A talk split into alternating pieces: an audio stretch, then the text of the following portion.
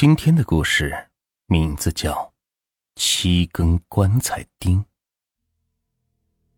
民间流传着许多鬼神禁忌，七根棺材钉便是其中之一。钉棺材一般要用七根钉子，俗称子孙钉。据说这样能够使后代子孙兴旺发达。冤鬼当中，溺死鬼的怨气极重。濒死之前，他们经过剧烈的挣扎，经历过惊恐、无助和绝望。午夜时分，鬼门关大开，形形色色的溺死鬼游走在他们溺亡的河道周围。他们会选取一段河堤，每隔一段路散落一颗棺材钉，总共七颗钉。一旦有人按照顺序取走了所有的钉子，就代表同意做亡者的替身。便可以将怨气转移到那个人身上，转世投胎。三十年前的农村，许多家庭都不富裕。外婆家隔壁有一对十五六岁的姓赵的双胞胎，早一个小时出生的叫做赵大，小一些的叫做赵二。父母跟着同村老乡去了沿海城市打工，家里是留下了两孩子读书。外婆家不远。就有一条河，河水清澈，鱼虾成群。清水河里的鱼虾，搁城里可是稀罕货。每逢周末，便有人开着拖拉机上门来收。赵大、赵二为了改善伙食，赚取零花钱，隔三差五的去河里捞鱼。时间一般会选择在后半夜，那个时候的鱼儿最安静，手电筒一照，一网兜子就能捉住。一人背上一个背篓，天蒙蒙亮的时候，经常是满载而归。捞起来的鱼抹上些粗盐，用竹签子串起来，晾晒在屋檐下。晒出来的鱼干价格是翻了好几倍。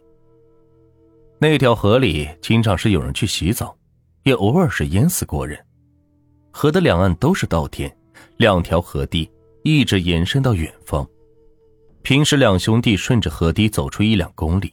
就会打道回府，可是那天河里的鱼就像是被闷热的天气给赶跑了一样，一路走了很远，背篓里还是空空荡荡的。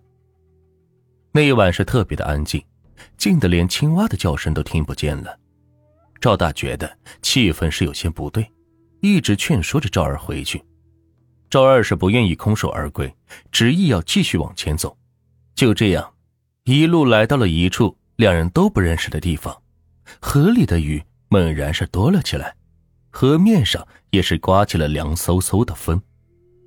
这越往前走，赵二是越兴奋，不光是河里，就连河堤上都蹦跶着许多白花花的鱼。这河堤距离河面有一米多高，这些鱼是怎么蹦上来的？赵大越想越觉得是有些蹊跷。哥，愣着干嘛？快来帮忙呀！啊，鱼捡的差不多了，咱们也已经走了这么远了，赶紧回去吧。说完，赵大耸了耸沉甸甸的背篓。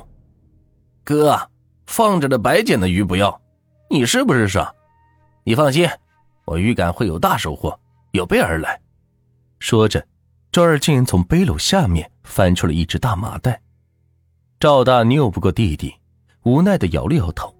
两人干脆收起网兜，顺着河堤一路捡了过去。这一路上，赵大时不时的听见阴惨惨的笑声，吓得他是毛骨悚然。但是弟弟却听不见，以为他是为回家找的借口，兀自低头捡鱼，一副不装满不愿意回家的架势。忽然，赵二的指尖被什么东西刺出了血，他一惊，猛地缩回手，放在嘴里是嘬了两口。手电筒往地上一照，赵大一脸惶恐，大惊失色。这不是荷官用的棺材钉吗？四四方方的、长长的黑色的钉子。村里办丧事的时候，赵大见过不止一次，绝对不会认错。不能再往前走了。赵大听老人讲过七颗棺材钉的故事，心里是怵然，紧紧是挽住弟弟的手臂。七颗棺材钉。恶鬼来认路，赶紧回去！你这个胆小鬼，连这种唬小孩的鬼故事都信。赵二捧腹大笑，将棺材钉握在手里，在他眼前是晃了晃，瞄了一眼麻袋，说：“河堤上捡棺材钉有什么大惊小怪的？哦，还差半袋，照这个速度，十分钟就可以搞定了。等晒成鱼干卖了，咱们就可以攒钱买辆自行车，想去哪儿两脚一蹬，多方便。”对呀，自行车。赵二已经念叨了大半年了。如果真的靠鳗鱼敢攒出一辆自行车，估计他做梦都会笑醒。此时赵二的眼睛里也是闪着光。赵大不忍心坏了他的兴致，默默的点了点头。七颗棺材钉有一套完整的说法，并不是轻易就能成功的。有些冤鬼甚至在河边徘徊上百年，也无法找到替身。第一颗钉子是真选，如果是多人同行。钉子沾了谁的血，他便是选定之人。第二颗、第三颗叫做分魂，利用声音和光线蒙蔽对方的眼耳。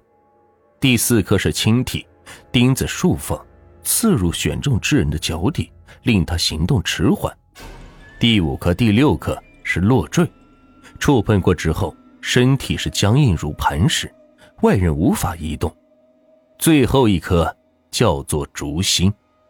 这时的选中之人已经是魂不附体，所见非真见，所闻非真闻，完全是一具傀儡。冤鬼只需要在他耳边轻轻吹风，他定是百依百顺。至此，鬼魂的目的达成，活人必死无疑。兄弟俩对七颗棺材钉的传说只知其一，不知其二，直到第二和第三颗钉子出现。赵二莫名捡了起来，他脑袋嗡的一声，两颗钉子同时从赵二的手中滑落，发出叮当的声响。任凭赵大说什么做什么，赵二全都视而不见，愣愣的往前走。来呀，过来呀！阴风起，前方朦胧闪烁着光亮，传来一阵空灵的女声，悠悠凄凄。这是。鬼遮眼。赵大虽然害怕，但眼前是他的亲弟弟，绝对不能见死不救。他赶忙卸下背篓，冲上去就将他往回拽。不料阴风卷着沙石蒙着他的眼，将他身上砸的是淤青。赵大手一滑，扑了一个空，手电筒摔落在地上。他紧闭着双眼，慌乱的呼喊着弟弟的名字。黑暗中一阵乱抓。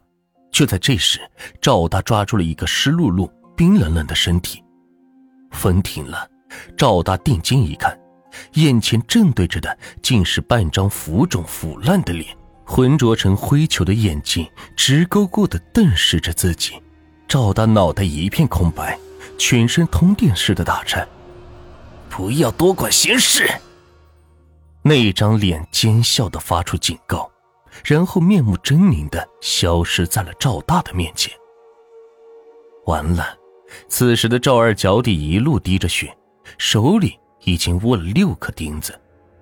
他耷拉着脑袋，踉踉跄跄的往前挪动，背篓里的雨是散落了一地。此时他似有千斤之力，任凭赵大用什么方法，始终是无法阻止。